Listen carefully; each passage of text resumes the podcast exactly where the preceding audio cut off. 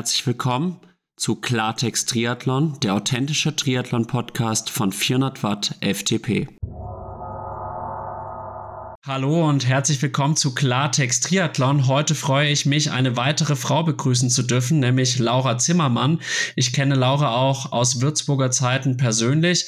Laura ist den meisten von euch wahrscheinlich schon ein Begriff im Triathlon. Sie ist die Siegerin des Ironman Hamburg 2021 und durfte, wie nicht alle Triathletinnen im Profibereich, an beiden Weltmeisterschaften 2022 teilnehmen. Hallo Laura, wie geht's dir heute? Wer bist du? Stell dich doch unseren Zuhörerinnen und Zuhörern noch einmal genauer vor. Hi Alex, ja, erstmal vielen Dank für die Einladung. Ich freue mich, dass ich heute dabei sein darf. Wie du schon gesagt hast, ich bin die Laura, ähm, bin 32 Jahre alt und Triathlon mache ich jetzt seit 2011. Und aktuell befinde ich mich in Livigno in einem Höhentrainingslager für drei Wochen. Die erste Woche ist geschafft und zwei Wochen stehen noch an. Ja, mir geht's gut. Ähm, klar, ähm, hier ist es kalt ähm, und winterlich, aber wir haben eigentlich so gut wie jeden Tag Sonnenschein und ähm, da merke ich schon, dass vor allem halt die Sonne auch aufs Gemüt schlägt und ähm, mir echt gut tut. Da werde ich doch glatt ein bisschen neidisch. Ich muss schon gestehen, dass ich die Woche mich schon nur sehr schwer zum Laufen aufraffen konnte, weil immer dieser kalte Wind grau in grau alles, da beneide ich dich um die Sonne, aber sei dir natürlich vergönnt, du hast ja auch hohe Ziele vor dir.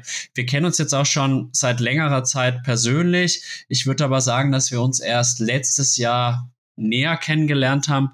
Kannst du den Zuhörerinnen und Zuhörern einfach mal erklären, woher wir uns kennen? Ja, ähm, darüber hatte ich auch vorher mit meinem Freund gesprochen, ähm, woher wir uns eigentlich kennen.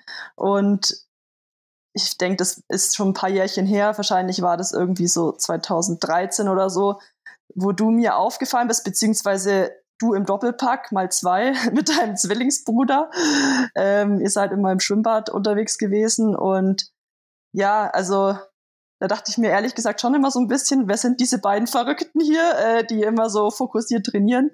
Ja, und wie du schon gesagt hast, so näher gekannt haben wir uns da eigentlich nie, eigentlich einfach nur vom Sehen her. Und ja, dann besser kennengelernt haben wir uns dann tatsächlich letztes Jahr beim Geburtstag von einer gemeinsamen Freundin. Genau, Vera Nickel war es. Grüße an der Stelle natürlich raus. Und ich muss dich leider ja. korrigieren. Er ist nicht mein Zwillingsbruder. Er ist tatsächlich zwei Jahre jünger. Auch wenn ich gestehen muss, dass ich immer finde, dass ich jünger ausschaue als er. Ja, aber, aber ihr seht euch schon das verdammt sollen dann ähnlich. andere entscheiden. Also wir haben uns zumindest zum damaligen ähnlich. Zeitpunkt sehr ähnlich gesehen. Ich glaube, jetzt haben wir doch andere Sportarten gewählt und er ist, sag ich mal, mehr ja, in den Muskeln gewachsen und ich bin weiter, sag ich mal, der Spargeltarzan, der im Triathlon unterwegs ist. Wobei ich für Triathlon-Kreise eigentlich auch relativ mus muskulös bin, bilde ich mir zumindest ein. Naja. Na gut, lässt sich drüber streiten, aber gut. Jetzt haben wir genug über mich geredet, das soll ja eigentlich über dich gehen. Du bist jetzt aktuell in Livigno im Höhentrainingslager. Was, welche Ziele verfolgst du damit? Wie lange bist du dort und wie sieht dein Trainingsalltag in Livigno jetzt aus? Genau, also ich bin jetzt seit einer Woche hier und ähm, werde noch weitere zwei Wochen hier bleiben, weil ja bekanntlicherweise ein Höhentrainingslager schon etwas länger sein sollte als nur eine Woche, zehn Tage oder so. Und ja, eigentlich ähm, ist es schon ziemlich lang geplant gewesen. Also ich war letzten Sommer auch schon hier und mir hat die Gegend hier so gut gefallen und ich dachte mir, das muss bestimmt auch eine coole Destination sein für den Winter, vor allen Dingen, weil ich halt das Langlaufen lieb und ähm, hatte mich dann im Sommer schon umgeguckt ähm, nach einer Ferienwohnung und wurde da fündig und habe was gebucht ähm, für den Zeitraum jetzt und ja, irgendwie lief das Training jetzt ganz gut, ähm, seit ich wieder eingestiegen bin nach der Saisonpause. Und ich hatte Lust auf, eine, auf ein frühes Rennen. Und da hat jetzt tatsächlich vom Zeitpunkt her das auch ganz gut zusammengepasst ähm, als Vorbereitungstrainingslager für den Ironman Südafrika. Der ist wann? Der ist am 5. März, also schon echt früh. Normalerweise ist der immer im April. Dieses Jahr allerdings schon im März. Und für uns Europäer gibt es jetzt nicht ganz so viel Auswahl, würde ich mal sagen, wenn man frühes Ra äh, Rennen bestreiten möchte. Das gibt Südafrika, Texas, dann Neuseeland, Australien und Lanzarote. Ja, Neuseeland, Australien ist eine sehr weite Reise und ähm, Texas hat mich nicht so gereizt, weil ich keine Lust hatte, jetzt schon wieder nach Amerika zu reisen äh, mit der Zeitumstellung und ähm, dem ganzen Aufwand. Und da bietet sich halt Südafrika am ehesten an. Ja, du fährst dann ja ein ganz anderes Klima, muss man sagen, weil meistens ist ja hier Februar, März in Deutschland, in Europa doch relativ kalt und man kommt dann halt auch zumindest nicht auf die Radkilometer draußen, die man halt im Sommer machen würde. Also für mich wird es nicht in Frage kommen. Für euch Profis gestaltet sich die Situation auch nochmal anders, weil ja, wie wir wissen, es geht um Qualifikationen, Preisgelder, Finanzierungen, Sponsoren gut darstellen etc. Das ist klar, dass dann auch mal ein Rennen im Frühjahr, was jetzt für den ambitionierten Age Grouper eher nicht in Frage kommt, einfach auch mal ja, gemeldet wird auf jeden Fall. Man muss sagen, es ist jetzt dann doch eine recht ungewöhnliche Vorbereitung in der Höhe, in der Kälte für Südafrika. Warum bist du diesen Weg gegangen? Ähm, ja, erstmal muss man sagen, ich war ja im November, Dezember war ich drei Wochen auf Fuerteventura bereits in der Sonne und ja, da konnte ich auch ein paar Kilometer auf dem Rad sammeln, jedoch auch auf dem Rennrad und nicht auf dem Zeitfahrrad. Und ja, warum ich mich jetzt für den Weg entschieden habe, ist eine gute Frage. Ehrlich gesagt wollte ich einfach mal ein bisschen Abwechslung ähm, reinbringen, was die Vorbereitung anbelangt. Und ich hatte halt bei meinem letzten Höhentrainingslager, es war auch tatsächlich das erste, festgestellt, dass mir die Höhe enorm viel gebracht hat. Und das war dann eigentlich auch der ausschlaggebende Punkt, warum ich gesagt habe, okay, Höhe würde ich gerne nochmal machen vor meinen nächsten Rennen und Langlaufen liebe ich sowieso und warum nicht mal andere Wege gehen. Ja, sehe ich auch so. Man muss ja auch den Körper immer wieder neu reizen, um dann nochmal Adaptation eben erreichen zu können. Du hast jetzt gesagt, du läufst auch viel lang in welchem Umfang trainierst du denn dann die anderen Disziplinen Schwimmen, Radfahren, Laufen? Ich denke ja schon, dass du da jetzt nicht gar nichts machst, sondern dass das Langlaufen mhm. vielleicht eine Priorisierung bekommt, aber die anderen Disziplinen ja trotzdem auch entsprechend trainiert werden müssen. Ja, also ich habe mein Zeitfahrrad hier dabei und meine Rolle natürlich.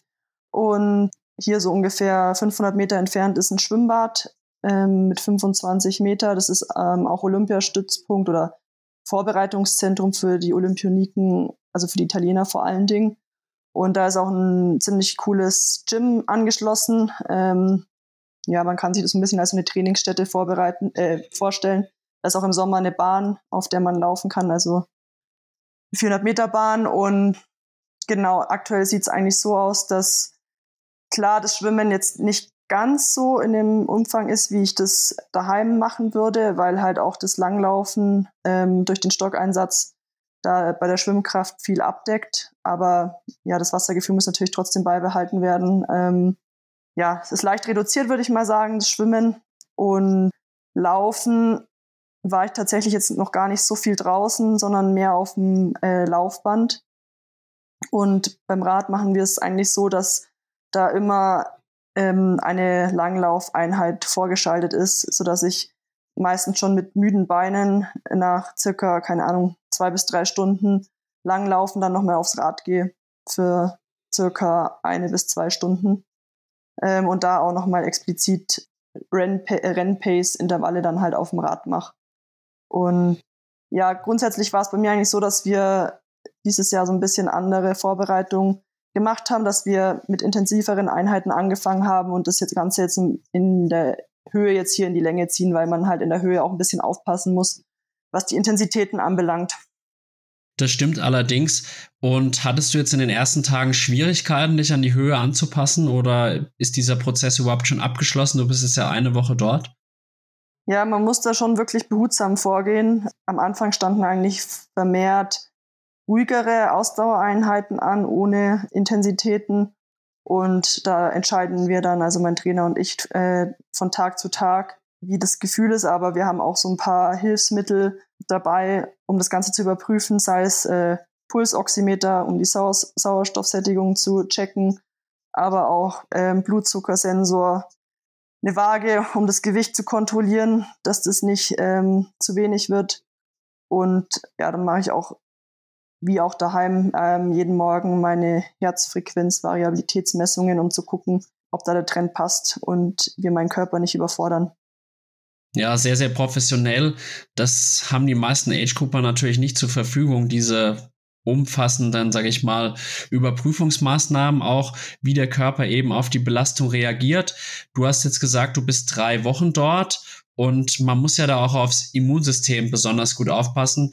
Trefft ihr da bestimmte Maßnahmen, um das Immunsystem zu schützen? Und vor allem auch, wie sieht dann die Woche nach dem Höhentrainingslager aus? Weil man hört es ja auch häufig, man ist in der Höhe, ist in der Topform, kehrt zurück, und wird dann erstmal krank. Also so ist es zum Beispiel auch dem Nikolas Mann gegangen. Letztes Jahr vor ja. St. George hat er mir erzählt, er war lange mit dem Freddy Funk in der Höhe, ist dann krank geworden und konnte dann letztlich gar nicht starten. Welche Maßnahmen ja. trefft ihr da oder seht ihr das relativ locker? Nee, also da treffe ich auf jeden Fall Maßnahmen. Ähm, ich arbeite da enger mit der K.O. Rauscher zusammen, NFT, Nutritional ähm, Feintuning und habe da so bestimmte Mikronährstoffe, also anhand von dem Blutbild, ähm, das ich habe machen lassen, ähm, werden mir da Mikronährstoffe zusammengestellt, einerseits für lockeres, aber andererseits auch für intensives Training. Die nehme ich täglich und dann ähm, zusätzlich auch noch mal ein bisschen höher dosierter Zink, Vitamin D und alle zwei Tage Eisen. Das sind so die Dinge, was jetzt Supplementierung anbelangt und dann natürlich aber halt auch ausgewogene Ernährung. Ich habe oder wir haben hier meinen Thermomix dabei, damit man auch schnell gesund sich was kochen kann. Und was für mich auch mal noch ein Punkt ist, ähm, vor allem jetzt auch bei so einem Wintertrainingslager, ist halt, dass ähm, wir jetzt gezielt hier auch in einer Ferienwohnung sind und nicht in einem Hotel. Da auch so ein bisschen die Kontakte in Anführungsstrichen zu meiden, weil im Hotel natürlich, wenn Buffet ist und so weiter, schon da mehr Ansturm herrscht und da auch die Gefahr größer ist, dass man sich irgendwo wenn das Immunsystem eh schon nicht auf der Höhe ist, anstecken kann. Ja, sehr vernünftig. Ist natürlich schade, wenn man da soziale Kontakte meiden muss, aber klar, man hat ein Ziel und eine Krankheit, das brauche ich niemandem zu erzählen, wirft einen Ausdauersportler gerade auch im Profisport manchmal entscheidend zurück. Bist du denn jetzt alleine hier in Livigno oder hast du auch Trainingspartnerinnen und Trainingspartner? Ich habe jetzt rausgehört, dein Freund Flo ist dabei. Genau, oder der habe ich ist das dabei. falsch verstanden? Ja, Nee, der ist dabei, mein Freund, genau. Und, Und Trainingspartner? Ähm, ja, äh, er ist tatsächlich jetzt gerade mein Trainingspartner. Also er muss natürlich das alles ein bisschen reduzieren, den Umfang, aber ist auf jeden Fall bei der einen oder anderen Einheit dabei. Und bei, also Rad zum Beispiel macht er schon reduzierter und das ist jetzt für ihn auch aktuell nicht so wichtig, aber und beim Schwimmen geht er halt dann zum Beispiel mal früher aus dem Wasser, aber beim Langlaufen ist er eigentlich meistens immer mit dabei. Kann er dir denn noch Paroli bieten, sportlich? Ja, der hat dieses Jahr ein hohes Ziel. und zwar äh, seine erste und auch gleichzeitig letzte Langdistanz. Demnach muss er auch ein bisschen was tun, um fit zu werden. Wo startet er denn? Kannst du uns das verraten?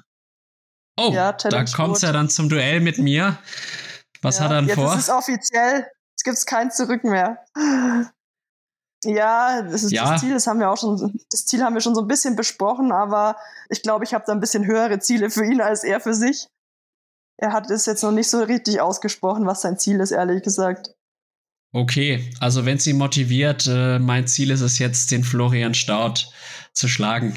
Vielleicht äh, gibt ihm das nochmal so ein bisschen den letzten Kick. Startet der auch?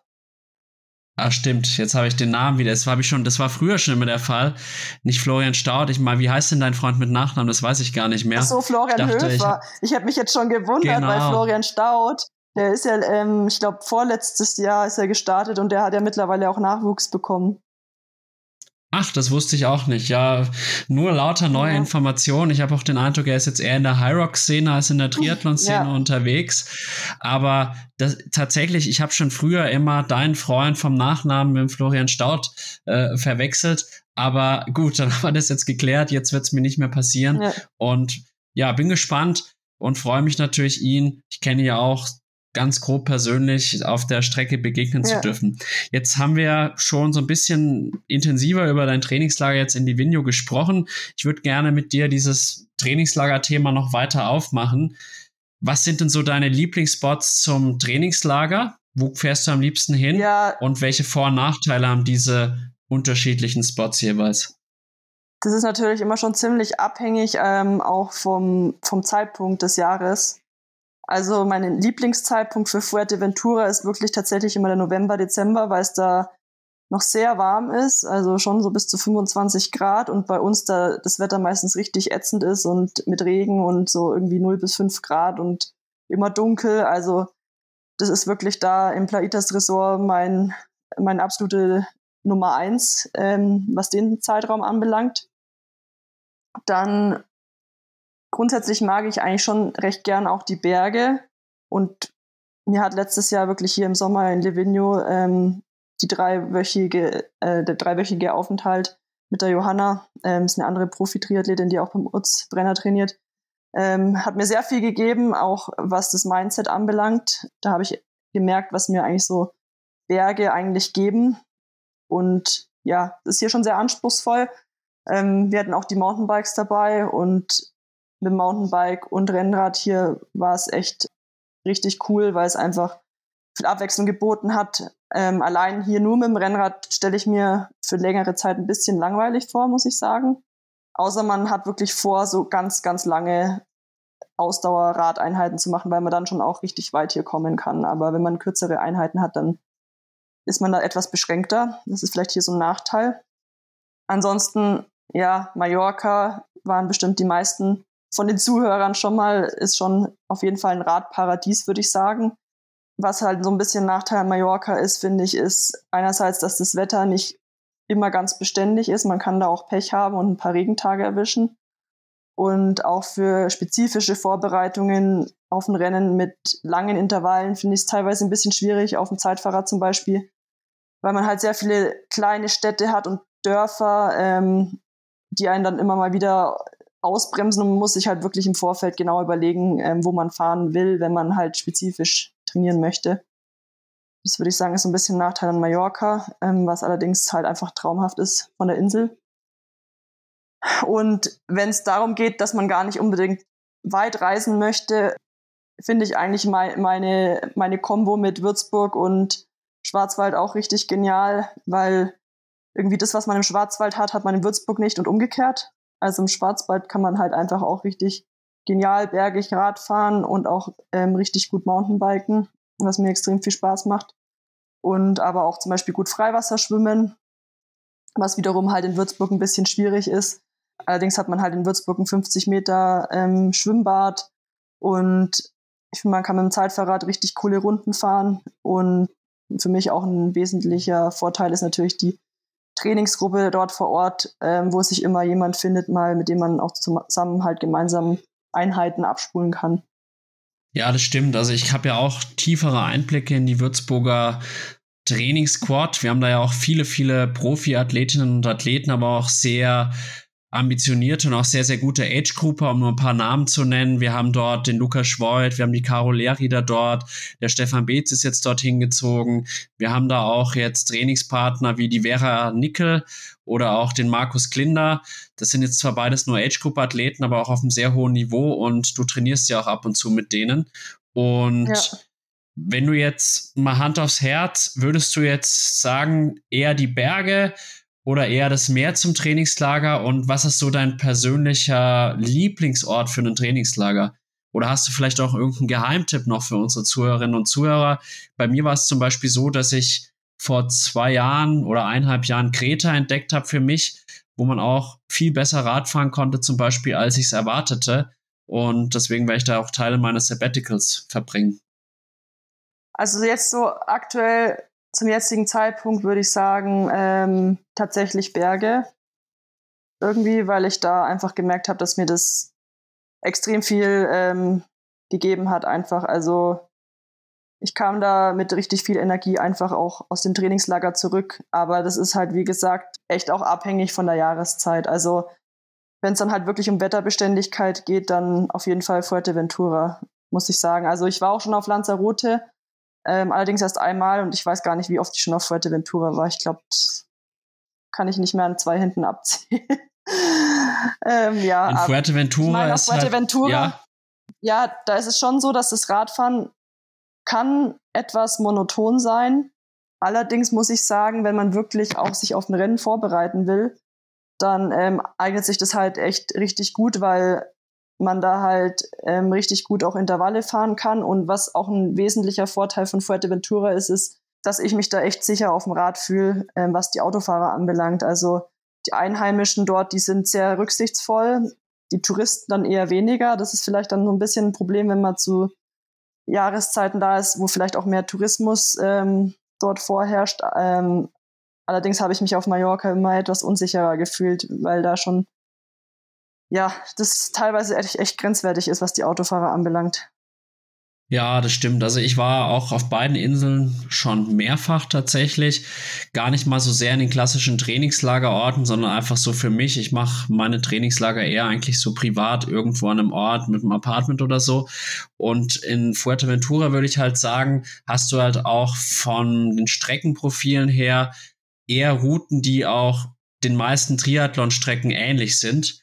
Und wenn ich mhm. jetzt zum Beispiel jetzt mit Gran Canaria vergleiche, was mir jetzt von der Insel sogar besser gefallen hat, weil da auch mehr kulturelles Leben ist, da geht's halt eigentlich die ganze Zeit nur steil bergauf oder steil berg runter. Und mhm. ich glaube, in Fuerteventura kann man halt auch sehr Triathlon-spezifisch trainieren. Das Einzige, was mich da schon manchmal ermüdet hat, war da dieser harte Wind. Aber zugleich muss ich sagen, macht der einem ja auch verdammt fit. Muss ja. man da wirklich auch. Ich meine, der Wind, der kann schon teilweise zermürben, aber im Endeffekt, ich meine, die meisten trainieren mittlerweile eh nach Watt. Und dann ist es halt einfach der Fakt, dass man nicht so schnell vom, vom Fleck kommt, aber der Input ist eigentlich derselbe. Ich finde dann eher so ein bisschen der Lärmpegel, der ist etwas anstrengend durch diesen Wind, den man dann ständig hat beim Radfahren. Ja, es ist schon ein ganz schöner Kampf auf jeden Fall. Aber gut, dann haben wir jetzt da mal so einen Eindruck auch bekommen, welche Trainingslagerorte da für dich gut sind. Was mich immer so brennt interessiert, braucht man denn in deinen Augen wirklich ein Trainingslager? Kann man das Ganze nicht auch genauso gut zu Hause abreißen, dass man meinetwegen sich zwei Wochen Urlaub nimmt und dann einfach sagt, okay, in den zwei Wochen fokussiere ich mich einfach mal nur aufs Training? Oder sagst du, man braucht auch diesen Prozess eben der Planung, des Wegfahrens, dann einfach mal wirklich abschalten zu können vom Alltag? Wie schätzt mhm. du das ein? Also ich finde, der Prozess, der ist eher mühsam äh, mit dem Planen und mit dem, mit dem Packen und ähm, Autofahrt oder Flug und so weiter. Ich finde es tatsächlich für mich eher wichtig, mal einen Tapetenwechsel zu haben, auch mal woanders unterwegs zu sein, ähm, was anderes zu sehen. Das sind eigentlich so meine Beweggründe und ich bin mir aber sicher, dass man auch genauso effektiv daheim trainieren kann. Also das Einzige, was man halt dann da, finde ich, beachten muss, ist halt, dass man sich dann halt wirklich auch aufs Training fokussiert und dann ähm, sich nicht ablenken lässt. Und das ist halt, finde ich, daheim schon ein bisschen eher vorhanden, ähm, dass dann irgendwie zusätzlich noch Termine aufkommen, weil man halt da ist und es ist halt was anderes, wenn man einfach weg ist, dann ist man halt weg. Ja, das stimmt. Ich glaube, dann kann man halt auch einfach mal zu Hause komplett hinter sich lassen, auch mal den Beruf vergessen. Und ich finde es halt auch immer wieder schön, neue Orte zu entdecken, weil mir geht es jetzt auch mittlerweile so in München. Ich fahre meistens da im Norden.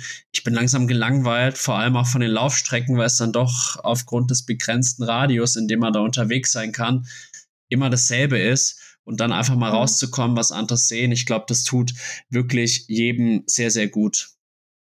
Ja. Okay, dann haben wir, sage ich mal, glaube ich, sehr intensiv über diese Trainingslager-Thematik gesprochen, auch über dein erstes Rennen in Südafrika.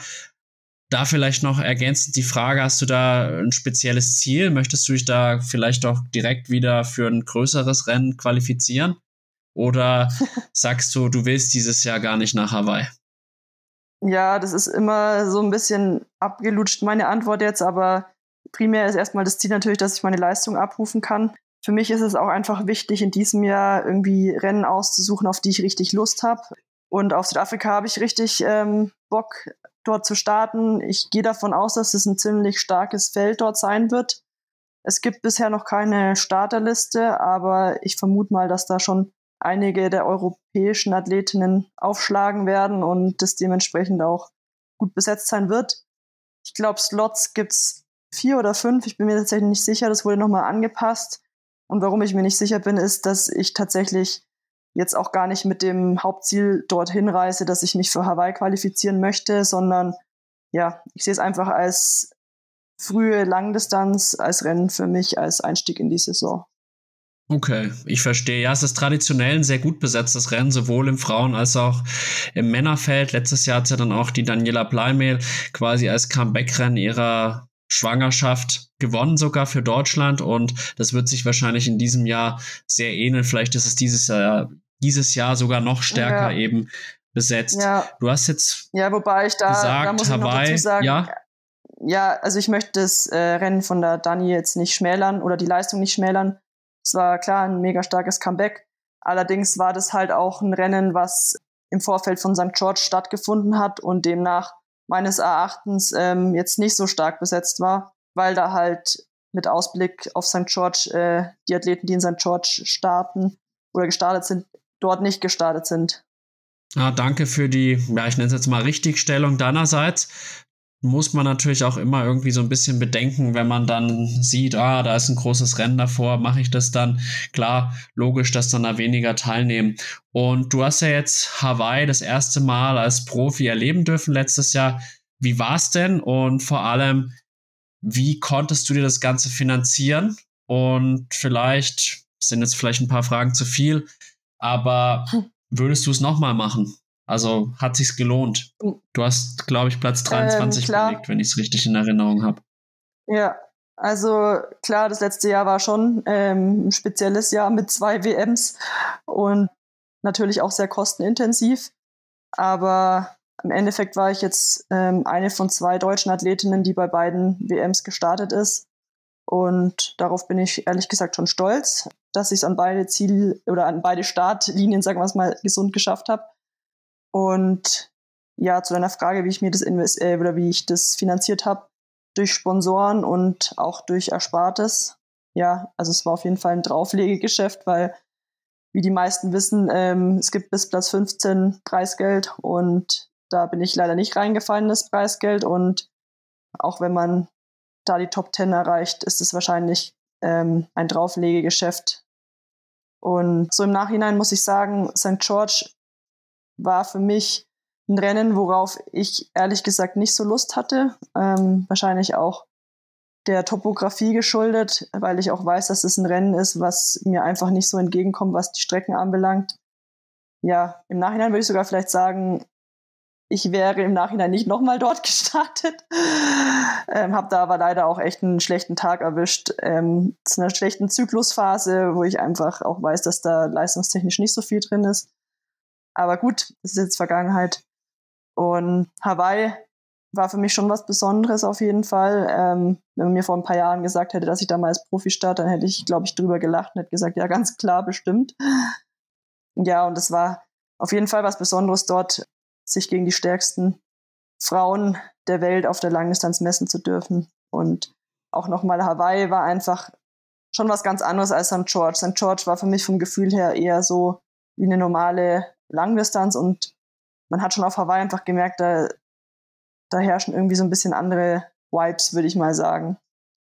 Woran machst du das fest, dass da einfach andere Vibes herrschten als jetzt zum Beispiel in St. George? Ich weiß nicht, man kommt halt ähm, an, an diesem, auf diesem kleinen Mini-Flughafen, der halt so komplett offen gestaltet ist und spielt hawaiianische Musik und das ist irgendwie schon so ein ganz anderes Feeling irgendwie, wenn man da ankommt. Man merkt irgendwie, das, das ist was Besonderes.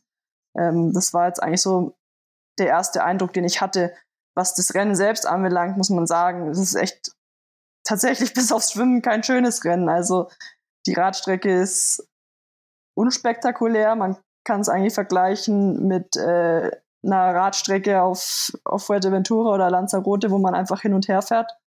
Und die Laufstrecke ist alles andere als schön, aber man hat halt einfach auch gemerkt, dass es einen extrem hohen Stellenwert hat, dieses Rennen, auch was die ganze Medienpräsenz und ähm, das Ganze anbelangt hat.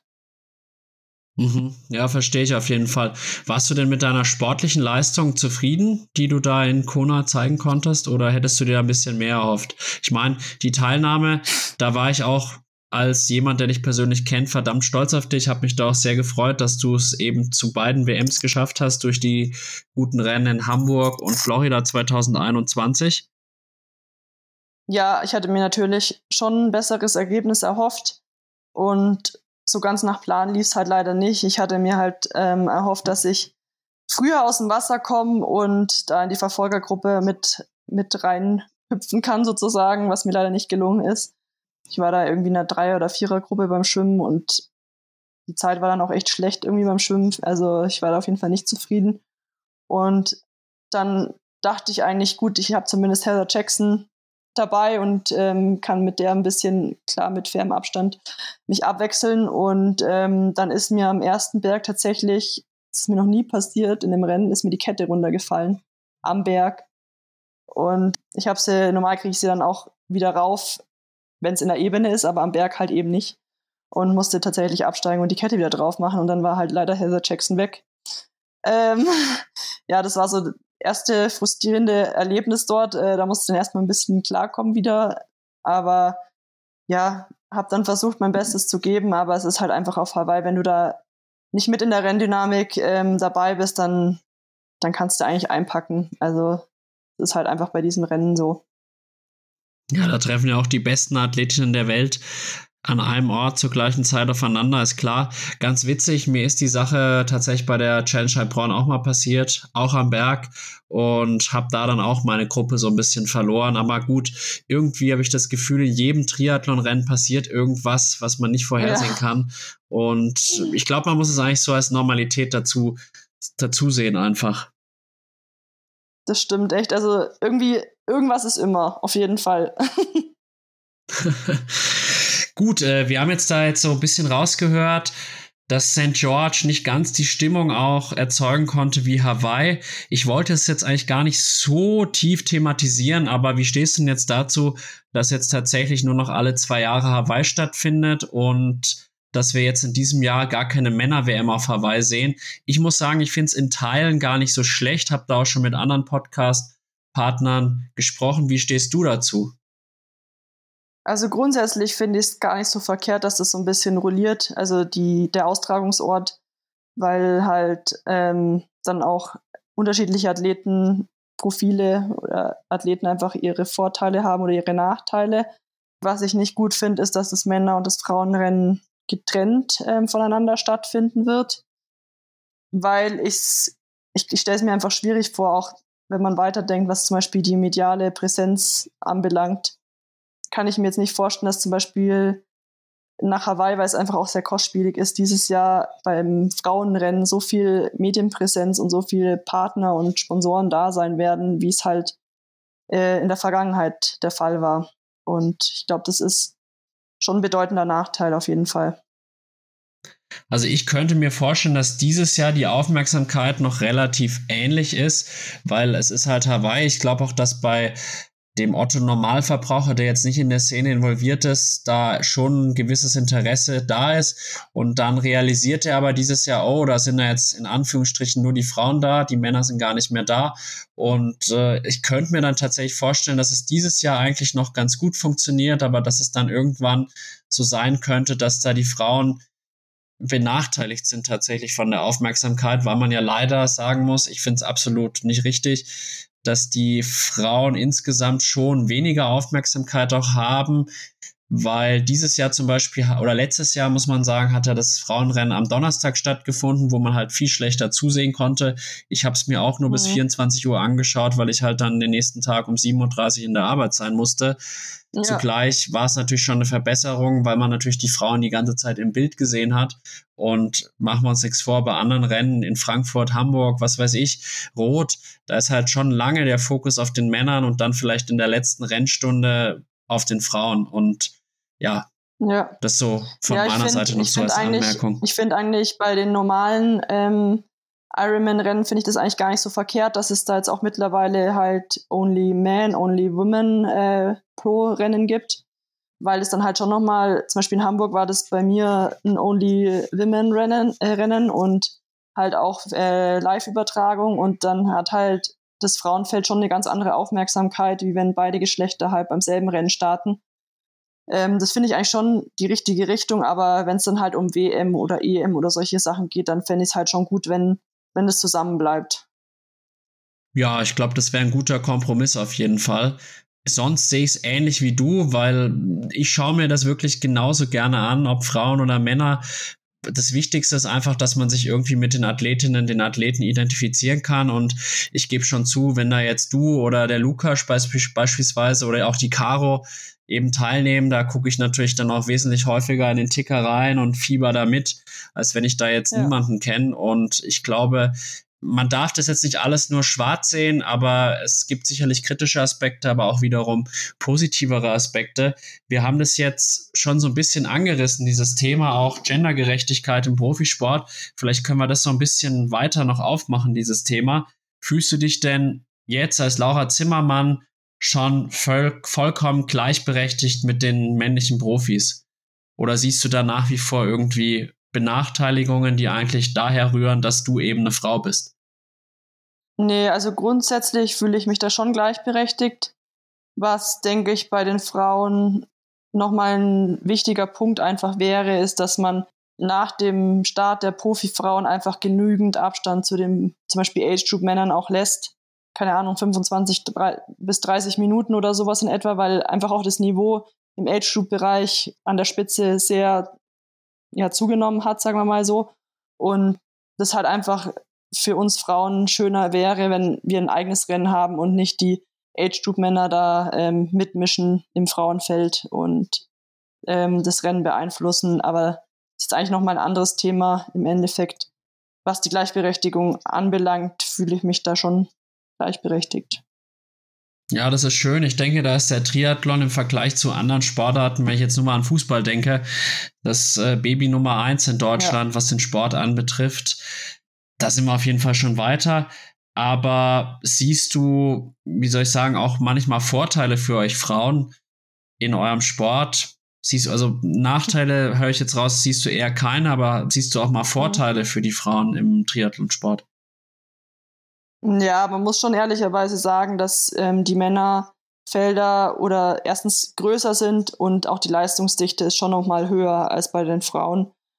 Wobei ich auch sagen muss, dass ähm, ich das Gefühl habe, dass das vor allem nach dem Corona-Jahr, also das Niveau bei den Frauen schon noch mal extrem angestiegen ist und da auch noch mal die Felder auf jeden Fall deutlich größer geworden sind und auch die Dichte zugenommen hat. Also es ist schon jetzt mittlerweile der Frauentriathlon auf einem ganz anderen Niveau als er mal war. Also, aber ja, wie schon gesagt, bei den Männern ist es halt nochmal eine andere Hausnummer.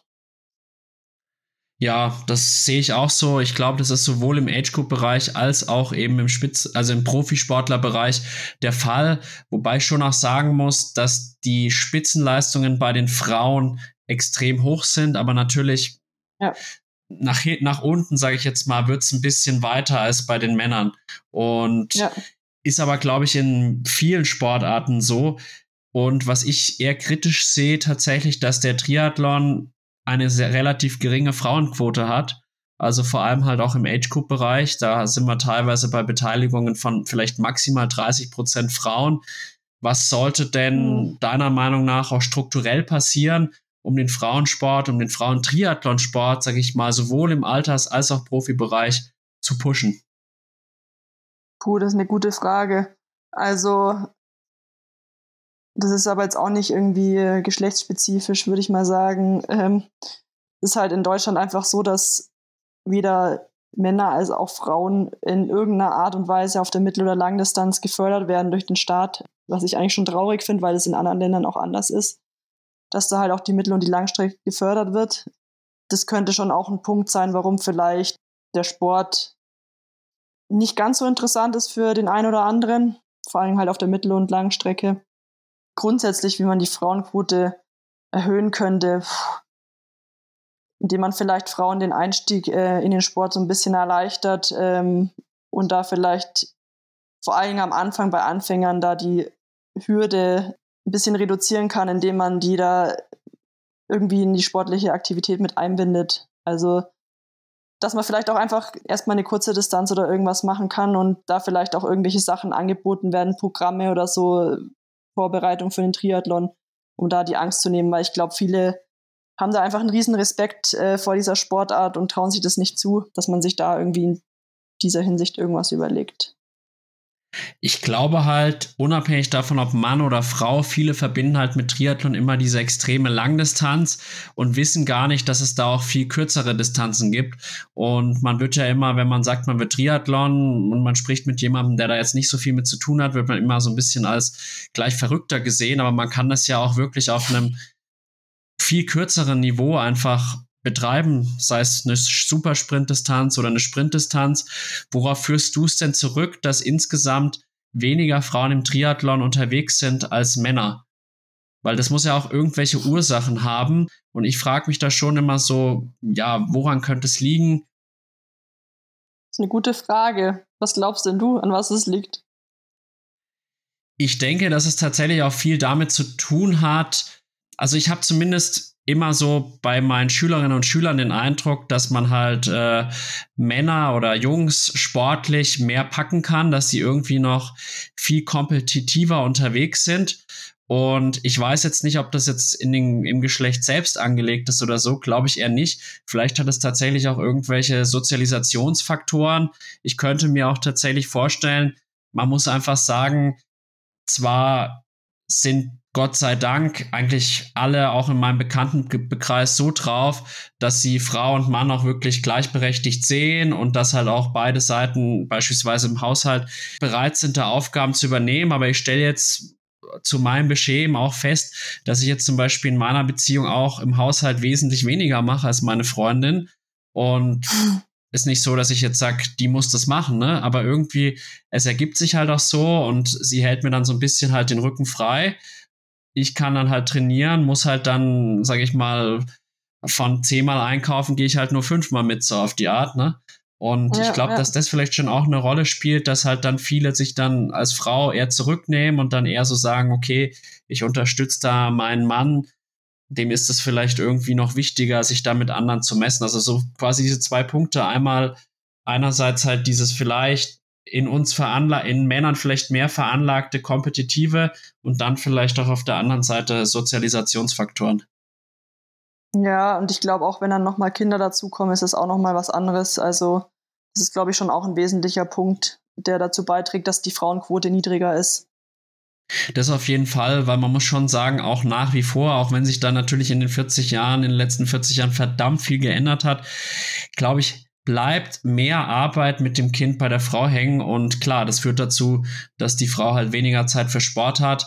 Und ich könnte mir auch vorstellen, wenn ich jetzt so an meinen Bekanntenkreis denke, es gibt halt mehr Männer, die irgendwie ein großes Ego haben und dann halt sagen, ja, ein Ironman, ja, das, das, das mache ich jetzt. Und ich glaube, dass halt Frauen häufiger auch mehr an sich zweifeln und irgendwie vielleicht mehr Zuspruch brauchen, weil im Endeffekt diese Bewältigung der Ironman-Distanz, ob jetzt Mann oder Frau, ist für beide gut möglich. Man muss ja eigentlich sogar sagen, wenn man jetzt gerade auch die Laufleistungen sieht und in Beziehung, sage ich mal, das zu Sprintdistanzen oder halt, sagen wir mal, 100, 200 Meter setzt, glaube ich, dass die Frauen sogar in diesem Langzeitausdauerbereich viel näher dran sind, relativ gesehen, als jetzt beispielsweise im Sprint oder ja, was heißt beim Bankdrücken ja. oder so.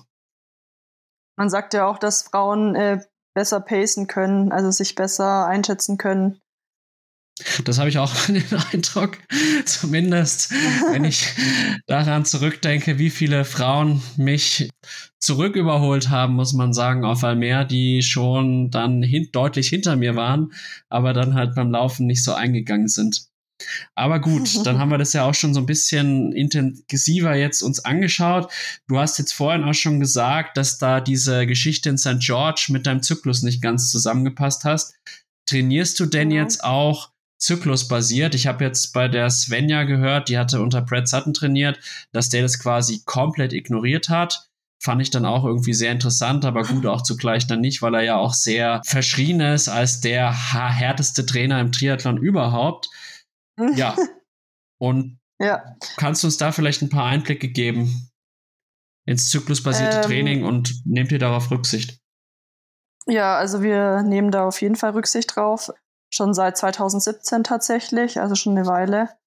Ähm, und wie wir dazu kamen, war eigentlich folgendes, dass ich da mal im Kraichgau gestartet bin bei, einer, bei dem Ironman 73.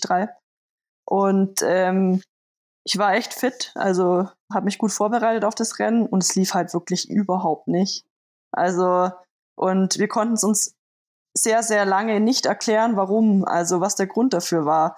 Weil eigentlich alles darauf hingedeutet hat im Vorfeld, dass es ein gutes Rennen wird und ähm, ich bin dann da mit Wattwerten rumgefahren, die fahre ich halt normal bei einer normalen, vielleicht bisschen zügigeren Ausfahrt. Also es war wirklich äh, richtig gravierend, äh, sagen wir mal so, die Leistungseinbuße. Und es wurde uns dann irgendwie erst ein paar Monate später bewusst, dass das vielleicht die Ursache gewesen sein konnte.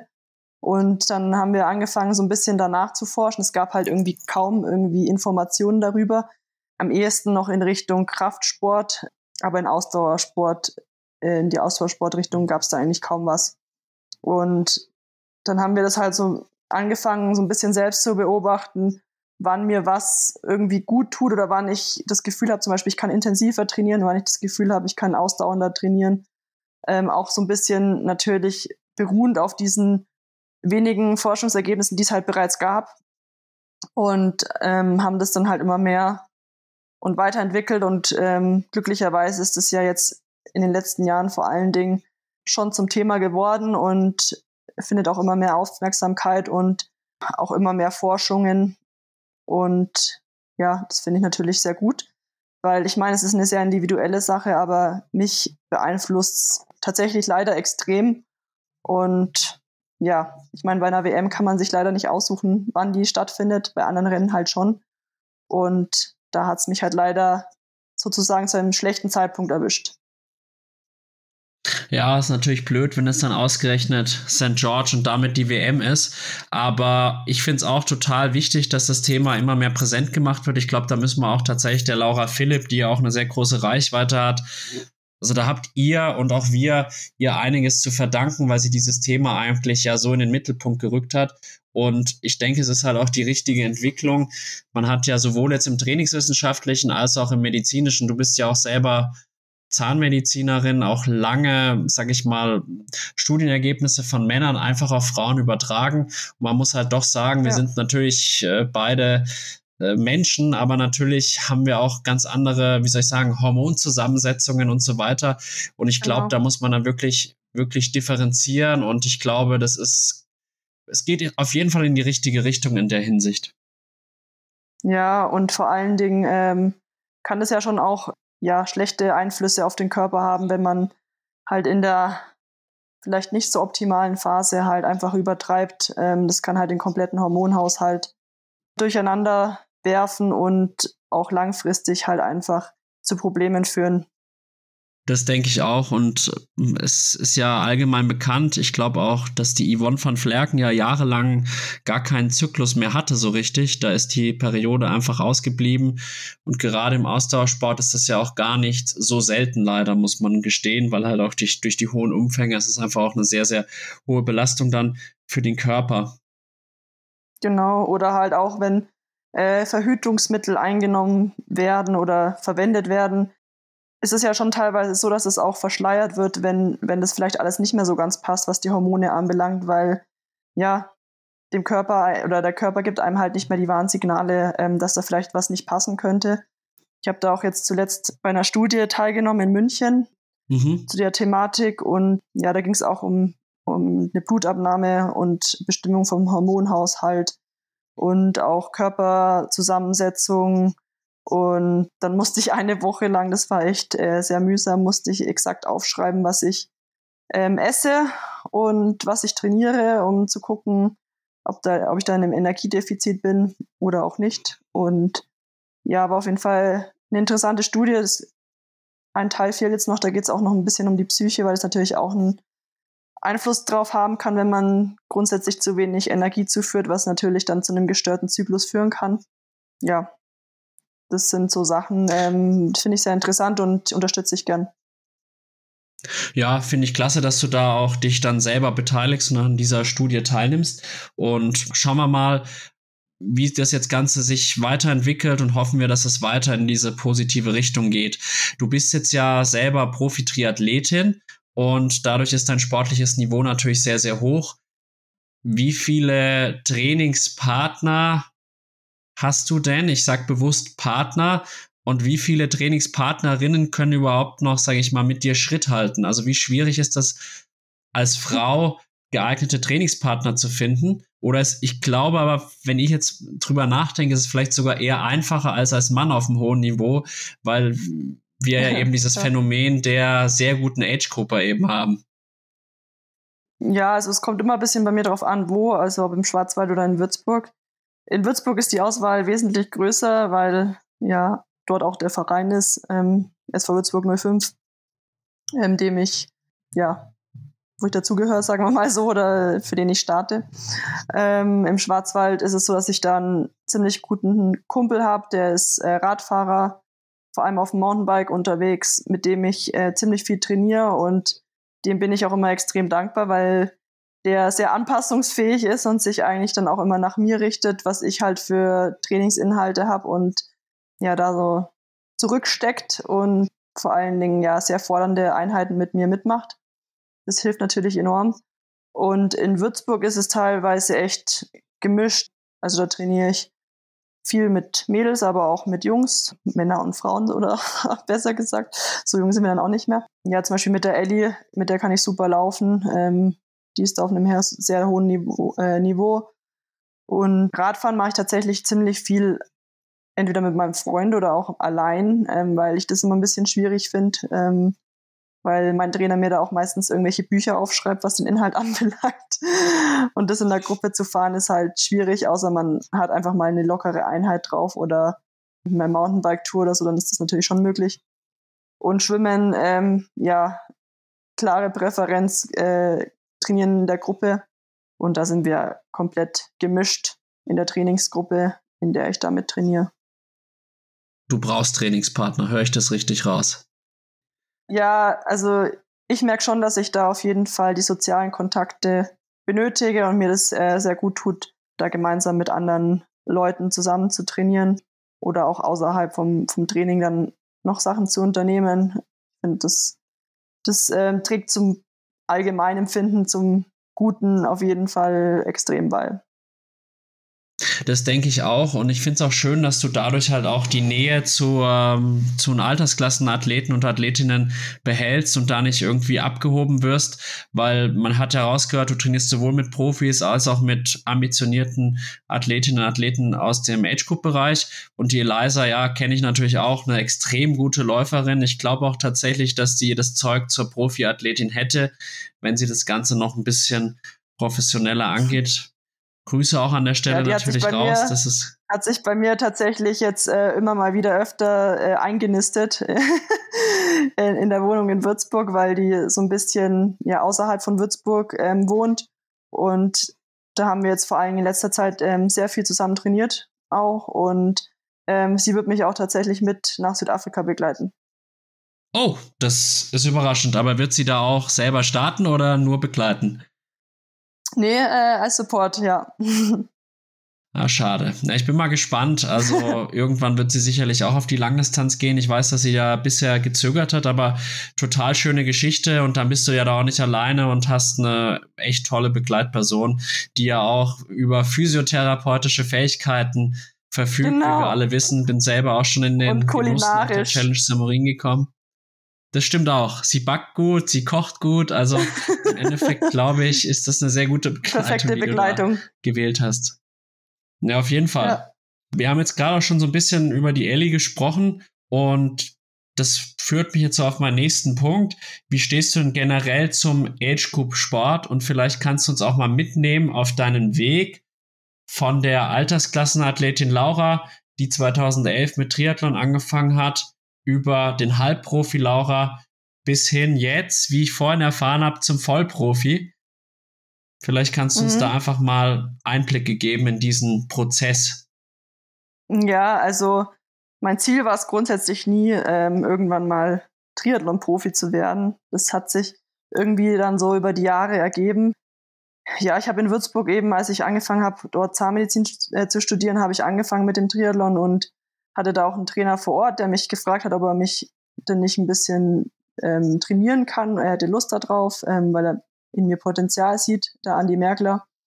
Und ich habe auch tatsächlich dann sehr viel mit ihm zusammen trainiert, weil er da auch zu dem Zeitpunkt noch recht aktiv war. Und kam auch ja so aus dem Laufsport und war da auch schon recht gut unterwegs und ja, dann habe ich da halt so angefangen als blutiger Anfänger und ähm, habe mich von Jahr zu Jahr äh, gesteigert. Anfangs halt auch auf, natürlich auf den kürzeren Distanzen unterwegs gewesen, auch ähm, Liga gestartet. Ja, eigentlich so das, das Typische, wie man eigentlich so anfängt. Und irgendwann hatte ich dann aber einfach mal Lust, so eine Mitteldistanz zu probieren und bin dann, glaube ich, 2013, also in meinem dritten Jahr, ähm, am Ende der Saison in Erlangen gestartet, ähm, bei meiner ersten Mitteldistanz. Ja, es war eher so ein Abfallprodukt, würde ich mal sagen, äh, vom Training von dem ganzen Jahr. Und ich habe dann auch echt gelitten beim Laufen, muss ich sagen. Da hat mir schon echt die Länge gefehlt und auch Verpflegung und sowas war sehr amateurhaft, ähm, viel zu wenig zugeführt. Wusste am Ende von den letzten fünf Kilometern nichts mehr und hatte schon ziemlich viele Minuten Vorsprung, was ich auch nicht mehr so richtig realisiert habe, aber auf jeden Fall dann da auch die erste Mitteldistanz gewinnen können. Und ja, das hat mich halt dann so ein bisschen angefixt, irgendwie mehr Mitteldistanzen zu machen und habe dann ähm, auch irgendwie kam es dann auf mit den Watt, trainieren nach Watt und hatte da Lust drauf. Das hat allerdings mein damaliger Trainer nicht so wirklich gemacht und hatte auch keine Lust, sich damit zu befassen. Und so bin ich dann damals zu meinem jetzigen Trainer gekommen über ein Bikefitting auf dem Zeitverrat der hat sich schon immer sehr viel mit Zahlen auseinandergesetzt und ähm, dann kamen wir eben ins Gespräch, auch was Training anbelangt. Und anfangs war es dann so, dass der Utz, also mein jetziger Trainer, das gemeinsam mit dem Andi gemacht hat und er halt den Radpart übernommen hat und der Andi weiterhin ähm, Lauftraining vor allen Dingen und halt Schwimmen eh im Verein. Da haben wir aber einfach gemerkt, dass so ein paar Sachen immer hinten runtergefallen sind und vernachlässigt wurden. Und ja, dann kam es dazu, dass ich halt komplett beim Utz trainiert habe und bei 73 Rennen gestartet bin und da in der Regel eigentlich auch immer gewonnen habe, meine Altersklasse. Und ja, irgendwann kam dann so der Punkt, dass ich auch einfach gemerkt habe, ich habe jetzt mal Lust, mich mit den Profis zu messen, weil dann auch meine Leistung eigentlich so war, dass es von der Zeit her eigentlich schon im Profifeld war, aber da bin ich jetzt auch mittlerweile ein bisschen schlauer geworden, dass man halt Profirennen nicht mit Amateurrennen vergleichen kann, weil es einfach unterschiedliche Rennen sind. Habe mich dann zu dem Schritt entschieden 2016, was nicht so der perfekte Zeitpunkt war, würde ich mal sagen, weil es das Jahr war, in dem ich Examen gemacht habe und da auch nicht die Voraussetzungen hatte eigentlich, was ein Profi so hat. Habe dann eine späte Saison gemacht, um da einfach mal so ein bisschen reinzuschnuppern und ja, eigentlich dann 2017 meine erste wirkliche Profisaison gemacht. Allerdings immer nebenbei gearbeitet als Zahnärztin bis Ende 2000 21, genau. Und da konnte ich mich eben kontinuierlich von Jahr zu Jahr steigern, ähm, was die Leistung anbelangt. Und habe es dann auch dadurch geschafft, würde ich mal sagen, ähm, dann den Schritt zum Vollprofitum zu schaffen. Ich glaube, dass es halt dann nochmal so ein großer Schritt ist, so von diesem Bereich Halbprofi, nenne ich es jetzt mal, zum Vollprofi zu werden, wo man sich halt dann auch wirklich zum für den Sport konzentrieren kann. Bringen wir es auf den Punkt. Mhm. Wie war jetzt diese Zeit vor allem zwischen, sage ich jetzt mal, 2017 und 2021 mit dieser Doppelbelastung als Zahnärztin? Wie sah da dein Alltag aus und welche, wie soll man sagen, Einschränkungen musstest du dann auch, musstest du dann eben auch im Training in Kauf nehmen aufgrund dieser Doppelbelastung Zahnärztin und Profi-Triathletin? Ja, ich würde es eigentlich gar nicht so als Doppelbelastung Zahnärztin und Profi-Triathletin bezeichnen. Eigentlich war es schon seit Beginn ähm, des Studiums war es eigentlich eine Doppelbelastung, weil das Zahnmedizinstudium ist halt einfach sehr verschult. Ähm, von morgens bis abends hat man Anwesenheitspflicht und da musste man sich schon auch echt gut organisieren, um da ähm, das Training irgendwie unterzubekommen. Klar war das dann zu dem Zeitpunkt weniger äh, Training, als es jetzt ist, weil man das auch einfach äh, sinnvoll nur von Jahr zu Jahr steigern kann. Aber jetzt zum Nachhinein denke ich mir oft, wie habe ich das damals geschafft, das irgendwie alles unter einen Hut zu bekommen, weil es einfach schon sehr anstrengend war. Und in der Zeit, in der ich halt nebenbei gearbeitet habe, habe ich schon gemerkt, dass es mich teilweise ganz schön an die Grenzen gebracht hat, weil halt auch einfach die Regeneration teilweise zu kurz kam. Also ich habe dann halt in den Phasen, in denen ich weniger trainiert habe, habe ich halt mehr gearbeitet und man merkt halt einfach, dass man sich irgendwie schlechter erholt und ähm, das hat natürlich eine Auswirkung auf die, auf die ganze Leistung. Ja, auf jeden Fall. Wie war es jetzt schwieriger in physischer Hinsicht oder auch in mentaler Hinsicht?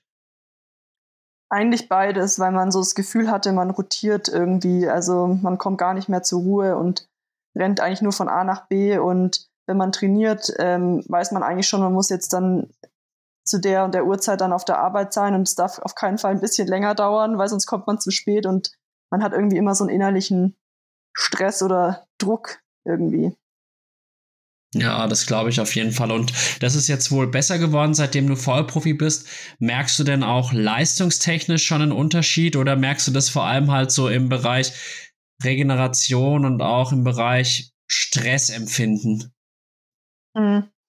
Also tatsächlich hatte ich ja jetzt eigentlich 2022 die besten Voraussetzungen, ähm, weil es einfach das erste Jahr als Vollprofi war, aber irgendwie war von Anfang an ähm, so ein bisschen der Wurm drin.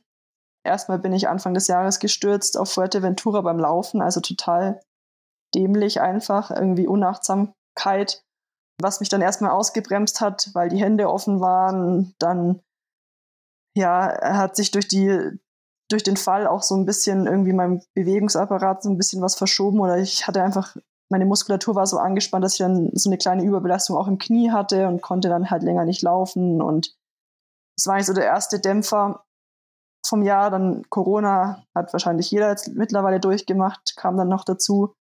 Ähm, irgendwann Februar, März. Und dann kam St. George. Das Rennen lief halt nicht so wie gewünscht. Und dann war es bei mir echt so, dass ich äh, so ein bisschen so einen Tiefpunkt einfach hatte. Und mir gedacht habe auch teilweise, was mache ich hier eigentlich? Also irgendwie läuft es gar nicht so, wie ich mir das erhofft habe oder gewünscht habe. Und ja, hatte dann irgendwie so den Entschluss gefasst, jetzt mache ich ein Rennen, worauf ich richtig Bock habe und war dann auch echt wieder motiviert, mich da irgendwie drauf vorzubereiten. Und dann kam der nächste Schussel, Schussler, würde ich mal sagen, dass ich bei meinen Eltern zu Besuch war und abends beim Hose ausziehen, ähm, als ich ins Bett gehen wollte und mir einen Schlafanzug anziehen wollte, ähm, im Dunkeln, weil ich das Licht nicht anmachen wollte wegen den Mücken, umgefallen bin nach hinten an und dann halt voll auf so eine Nachttischkante geknallt bin. Ja, das war also ein Nachttischkästchen, was halt an der Wand montiert war. Und mir dabei wohl, also das ist ja ein bisschen schwer irgendwie festzustellen, aber anscheinend zwei Rippen gebrochen habe. Und das hat mich dann halt wieder ausgebremst und hat halt wirklich, ich dachte dass niemals, dass es so lange dauert, bis es wieder gut wird, aber das hat einfach fünf, sechs Wochen gedauert, bis ich überhaupt wieder was machen konnte. Also Schwimmen, Laufen ging gar nicht und Radfahren anfangs auch nicht dann, ja, aber nur ohne Intensität, weil sobald ich irgendwie intensiver atmen musste, hatte ich Schmerzen. Und ja, das war so das erste halbe Jahr, was einfach überhaupt nicht nach Plan lief. In meinem ersten Vollprofi-Jahr. Ich drücke dir die Daumen, dass es dieses Jahr anders ist, aber du wolltest noch was ergänzen. Bitte gerne ja, ich habe dann so ein bisschen die Kurve gekratzt, indem ich dann eben gesagt habe, so, jetzt, jetzt mache ich was ganz anderes und probiere mal Höhe aus. Jetzt bin ich eh unfit, mache erstmal keine Rennen und dann bin ich sehr spontan ähm, nach Livigno gefahren, habe die Johanna eingepackt, eine andere Profi-Triathletin, die auch beim Mutz trainiert und dann haben wir hier drei echt richtig coole Wochen gehabt und ja, das hat mir echt mental richtig gut getan und ich habe dann vor allem durch diesen Aufenthalt hier wieder richtig Bock auf den Sport bekommen und war dann schon richtig heiß auf die zweite Saisonhälfte auf jeden Fall. Ja, und da gab es ja dann auch noch ein gutes Ergebnis in Irland. Ob du jetzt zweite bist genau. oder dritte, das wird sich dann noch herausstellen. und dann ja. haben wir ja noch dann eben das, das Finish in Hawaii. Da muss man einfach sagen, genau. egal jetzt welche Platzierung da erreicht wurde, es ist einfach eine tolle Leistung, da eben bei einer WM als Profi dann auch noch am Start stehen zu können, das Ganze dann auch noch zu finishen und hoffen wir, dass dieses genau, Jahr halt in gesundheitlicher ja Hinsicht besser läuft. Mhm. In Podersdorf war ich ja noch am Start. Ähm, das habe ich auch so ein bisschen als Vorbereitungsrennen für Hawaii gesehen. Ähm, das war ja auch ein PTO-Rennen. Ähm, ich schon in einer vergangenen äh, Podcast-Folge gehört, da war auch der Stefan am Start. Genau, und das konnte ich gewinnen. Das war auch nochmal ein positives Erlebnis auf jeden Fall. Ja, so ein Sieg nimmt man natürlich da sehr, sehr gerne mit. Das kann ich total verstehen. Und du hast es gesagt, du hast ja schon noch ein bisschen, bist du da ins Zweifeln gekommen. Wie oft hast du dir denn auch schon mal die Sinnfrage gestellt? warum mache ich das überhaupt? Hat das überhaupt alles einen Sinn? Ja, also die Frage habe ich mir tatsächlich schon recht häufig gestellt. In letzter Zeit tatsächlich weniger oder halt eigentlich gar nicht. Aber ich arbeite auch seit letztem Jahr einer Mentaltrainerin zusammen, mit der Daniela, Freiwasser auch genannt auf Instagram. Und das hat mir extrem geholfen. Ich meine, ich habe auch äh, viele Gespräche mit in meinem näheren Umfeld. Ähm, wenn ich dann mal so eine Sinnkrise ähm, erlebe, aber es tut trotzdem einfach nochmal gut, das irgendwie mit einer außenstehenden Person zu besprechen, ähm, die vielleicht da auch nochmal einen anderen Blickwinkel drauf hat. Auf jeden Fall. Und was hat dich jetzt immer wieder dazu bewegt, doch weiterzumachen und weiter im Profisport eben tätig zu sein? Ja, das ist eine gute Frage. Irgendwie, für mich ist halt der Sport irgendwie schon so eine Sache. Ich meine, wenn ich zum Beispiel trainiere, ist es eigentlich immer so, dass ich mich danach gut fühle. Also es gibt irgendwie kaum mal eine Trainingseinheit, wo man, auch wenn sie nicht gut gelaufen ist, weil es vielleicht einfach zäh war, wo ich nicht danach sagen würde, ich fühle mich besser oder so. Und ich glaube, da gibt es nicht so viele Berufe, wo das so ist. Klar, Zahnmedizin gibt mir auch was, wenn ich anderen Leuten helfen kann. Äh, da fühle ich mich danach auch besser, aber meistens fühle ich mich danach eher erschöpfter als nach dem Sport ähm, tatsächlich. Und ja, mir macht einfach der Sport zum aktuellen Zeitpunkt noch so viel Freude und ähm, in mir brennt noch das Feuer, ähm, sodass ich sage, ich möchte es ähm, erstmal auch noch weitermachen. Und es ist ja auch einfach nur einen begrenzten Zeitraum möglich, das Ganze. Ja, sagen wir mal so maximal so bis 40, vielleicht 42 Jahre. Da hattest, hättest du dann schon noch ein paar Jahre Zeit, aber klar, irgendwann sagt jeder Körper nein, das geht nicht mehr und jeder Körper baut halt auch entsprechend ab. Das muss man halt auch einfach mal ganz klar sagen. Deswegen bin ich ja auch so gespannt, ob der Jan Frodeno dieses Jahr wirklich nochmal erfolgreich einen Ironman finisht oder womöglich auch sogar gewinnt. Ich traue es ihm natürlich zu, aber irgendwann sagt jeder Körper, ja. das reicht jetzt. Was mich halt auch brennend interessiert, die Frage ich mir auch in der Vorbereitung auf diesen Podcast mehrfach gestellt. Du bist ja Zahnärztin und machen wir uns nichts vor, im Zahnarztberuf kann man sehr, sehr viel Geld verdienen, hat sehr gute Verdienstmöglichkeiten, einen hohen sozialen Stellenwert. Kam da nicht auch mal der Gedanke, okay, ich betreibe das Ganze jetzt einfach nur noch als Hobby und fokussiere mich jetzt eher auf meinen Beruf als Zahnärztin. Mhm. Naja, ich würde schon sagen, dass ich ähm, eher so ein 100%-Mensch bin. Und es ist mir immer extrem schwer gefallen, während dem Studium oder auch ähm, in der Zeit, als ich noch gearbeitet habe, dass ich beides so halbherzig, also halbherzig in Anführungsstrichen gemacht habe. Ich konnte halt nicht sagen, ich mache 100% Sport und ich mache 100% Zahnmedizin. Das ist halt einfach nicht möglich. Und jetzt sage ich halt aktuell, ich mache zu 100% den Sport, und ich weiß aber auch, dass das irgendwann halt ein Ende hat und ähm, ich als Zahnärztin noch sehr, sehr lange arbeiten werde. Und ich weiß, dass ich dann zu 100 Prozent die Zahnmedizin ähm, betreiben kann. Und genau, das ist eigentlich so, sehe ich das halt, das ganze Projekt in Anführungsstrichen. Verstehe ich. Also da sind ja auch, jeder Mensch ist da anders. Wenn ich jetzt da an den Podcast mit der Kati Wolf zurückdenke, die sagt ja, ihr tut es wirklich gut, dass sie eben auch noch diesen Lehrerjob nebenbei hat und ist dann quasi 100% Lehrerin und dann auf der anderen Seite mhm. ist sie auch 100% Profi-Triathletin, aber da tickt dann natürlich jeder anders und finde ich schön, dass du da jetzt, sag ich mal, deinen eigenen richtigen Weg gefunden hast. Eine kleine Randfrage noch. Du hast ja ursprünglich mal Sportwissenschaft studiert. War das mhm. dein ursprünglicher Berufswunsch, einfach in diesem Sportbereich zu arbeiten oder war das eher so Richtung, ja, ich studiere jetzt erstmal was, bis ich quasi in die Zahnmedizin reinkomme? Das hat mich mhm. schon immer mal interessiert und ich konnte dir diese Frage bisher, obwohl wir uns ja persönlich kennen, noch gar nicht stellen. Vielleicht kannst du uns da noch mal ja. ein, zwei Worte drüber sagen. Ähm, also es war tatsächlich so, dass ich überlegt hatte, ob ich Sportwissenschaften oder Zahnmedizin studieren möchte weil ich eigentlich schon immer was machen wollte, was so ein bisschen handwerklich auch ist, irgendwie und auch ein bisschen was Kleineres irgendwie. Mich hätte auch irgendwie Uhrenmacherin oder sowas interessiert. Dann war es tatsächlich so, dass ich überlegen musste, okay, was mache ich jetzt von den beiden Sachen und ähm, hatte dann in Innsbruck diesen Aufnahmetest gemacht, der da auch ziemlich anspruchsvoll ist. Ich glaube, da wurden am Ende 40 Leute genommen überhaupt und das ist für, für drei Studiengänge, drei verschiedene, also Sportmanagement, Gesundheits- und Leistungssport und Lehramt. Und den hatte ich dann auf Anhieb geschafft und dann dachte ich mir, ja komm, jetzt habe ich den, den Aufnahmetest geschafft, jetzt mache ich erstmal das. Und das war halt ein Bachelor-Studiengang. Ich habe dann noch zusätzlich Sportmanagement gemacht, weil ich mir dachte, okay, das ist vielleicht ein bisschen wenig, das allein.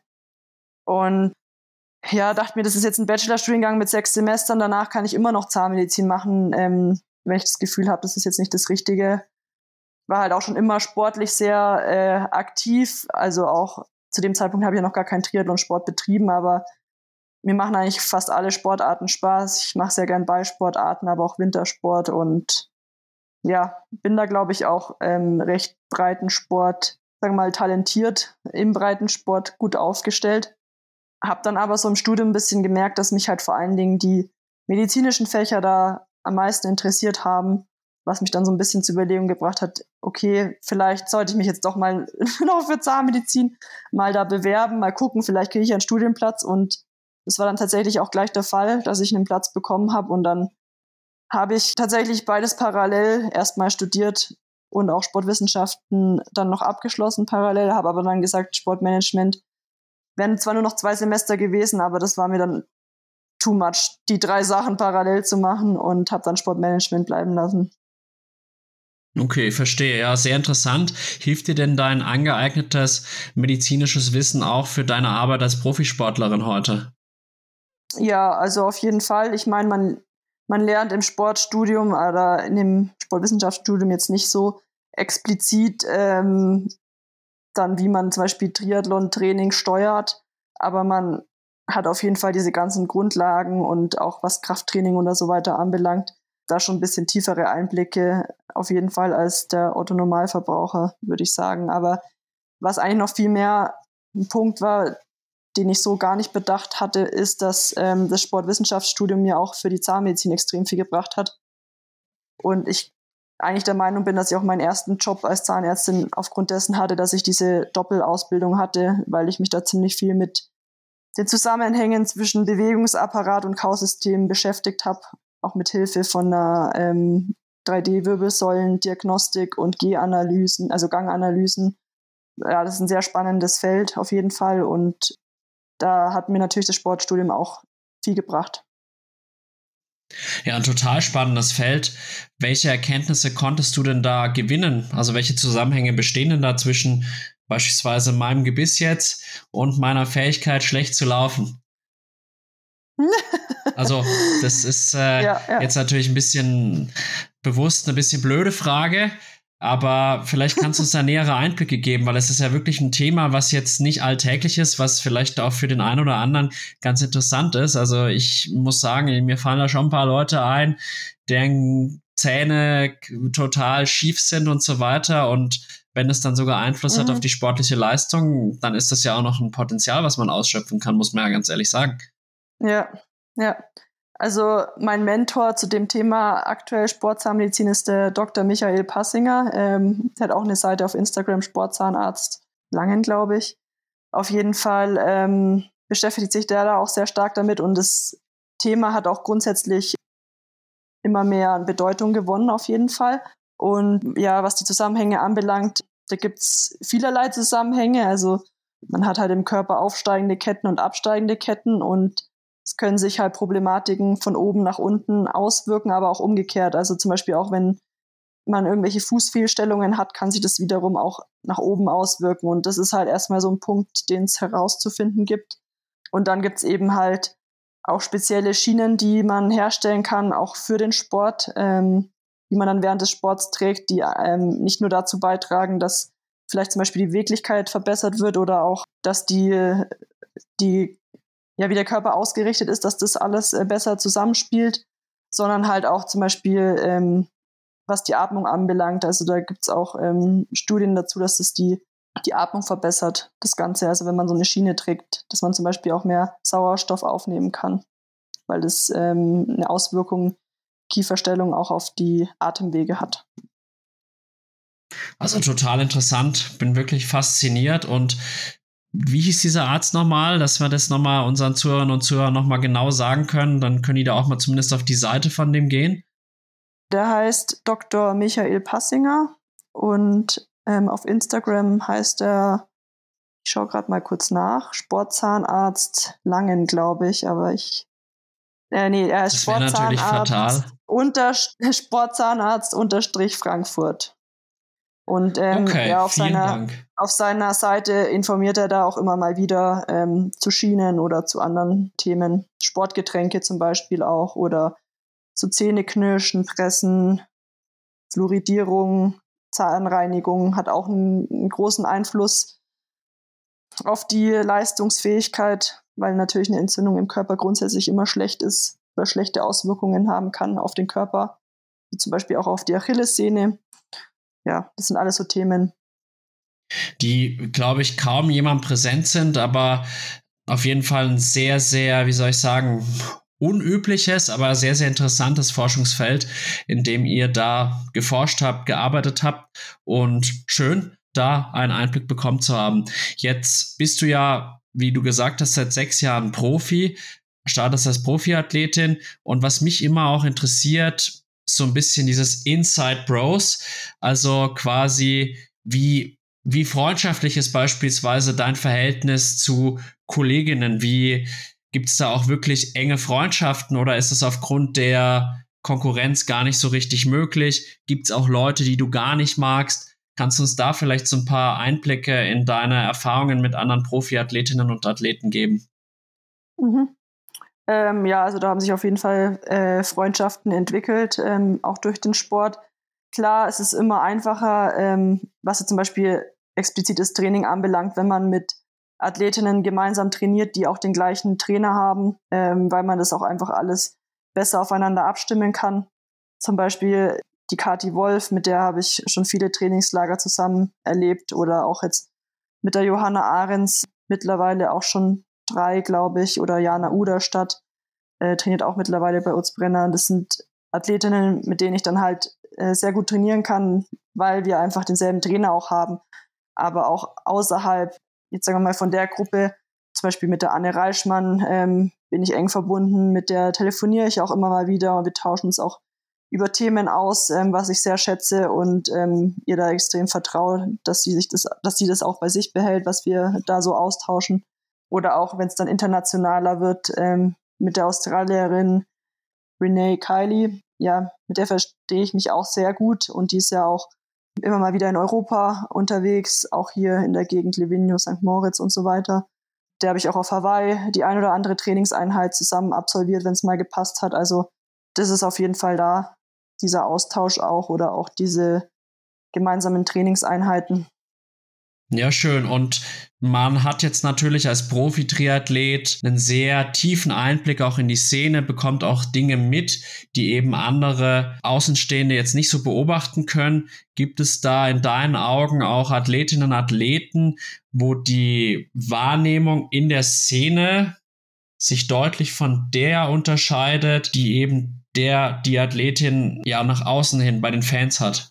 Gibt es da Beispiele dafür? Ja, konkrete Beispiele ist jetzt schwierig, aber man hat schon oft irgendwie ähm, immer mal wieder so Insights, die man halt irgendwo mitbekommt und sieht dann vielleicht parallel halt auch die äh, Social Media Auftritte oder so und merkt daran halt dann auch, dass vielleicht nicht immer alles unbedingt der Wahrheit entspricht, aber ich glaube, das ist halt auch einfach grundsätzlich ein Problem, äh, was Social Media anbelangt, dass halt eher die, ähm, die schönen Seiten und ähm, guten Dinge nach außen getragen werden, all allerdings halt eher weniger die schlechten oder wenn es einem vielleicht mal nicht so gut geht, was ich grundsätzlich schon ein bisschen auch kritisch sehe. Ja, weil halt sich schon auch viele ähm, Außenstehende mit Profis identifizieren und wenn, wenn man dann halt immer nur Einblicke bekommt, dass das ja alles so toll ist und es denen ja so gut geht, dann ähm, ist es, glaube ich, fürs, fürs eigene Ego nicht immer so von Vorteil. Da finde ich es dann halt das wesentlich authentischer, wenn, finde ich es wesentlich authentischer, wenn, wenn man auch mal die nicht so schönen Seiten zeigt. Das gehört ja auch dazu. Ich glaube, diese Rückschläge gerade im Triathlon gehören einfach dazu. Und man muss halt auch sagen, man bewegt sich ja immer in einem gewissen Grenzbereich. Und ja, da kann es halt auch mal sein, dass das Immunsystem nicht mitspielt, dass der Zyklus nicht mitspielt, dass eine Verletzung ja. entsteht und so weiter. Und ich glaube, es ist wirklich wichtig, da so, so sofern es halt geht, man muss immer irgendwie eine gewisse Zensur vornehmen. Man kann nicht alles, was man jetzt, sage ich mal, unter der Hand mit jemandem bespricht, dann auch Postwenden auf Instagram veröffentlichen. Aber man sollte halt schon, glaube ich, auch im Sinne einer, wie soll ich sagen, ab einer gewissen Followeranzahl hat man auch einen gewissen Einfluss auf andere Leute. Und ich glaube, es ist wirklich ein fatales Signal dann, an die Gesellschaft, an die Follower, wenn man da immer nur die Sonnenseiten darstellt, weil ich glaube schon auch, dass es dann bei demjenigen, der sich das anschaut, ja, irgendwie was mit dem Ego macht, dass er halt vielleicht auch ein bisschen Neid entwickelt oder so sagt, ja, bei der läuft alles und bei mir läuft irgendwie so gar nichts zusammen. Da muss man mhm. sicherlich vorsichtig sein.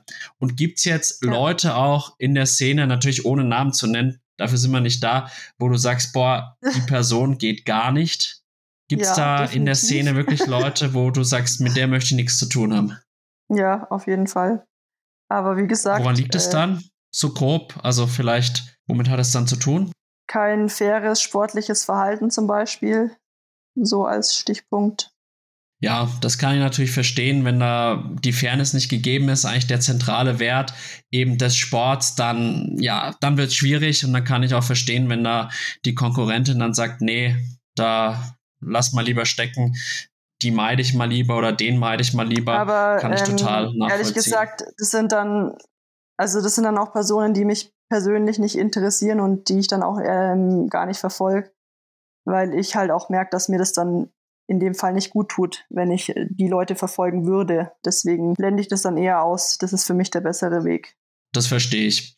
Na gut, jetzt kommen wir so langsam Richtung Ende unseres Podcasts. Danke auch für diese ehrlichen Einblicke in dein, dein Leben als Profi-Triathletin bisher. Ich würde jetzt so als Abschlussfrage oder als Abschlussauftrag, nenne ich es jetzt mal, die folgende Situation darstellen. Du hast jetzt da einen Athleten, der macht jetzt seit zwei Jahren Triathlon oder so und möchte jetzt seine erste Langdistanz machen. Welche Tipps würdest du ihm oder ihr zur Hand geben, dass das ein erfolgreiches Projekt wird?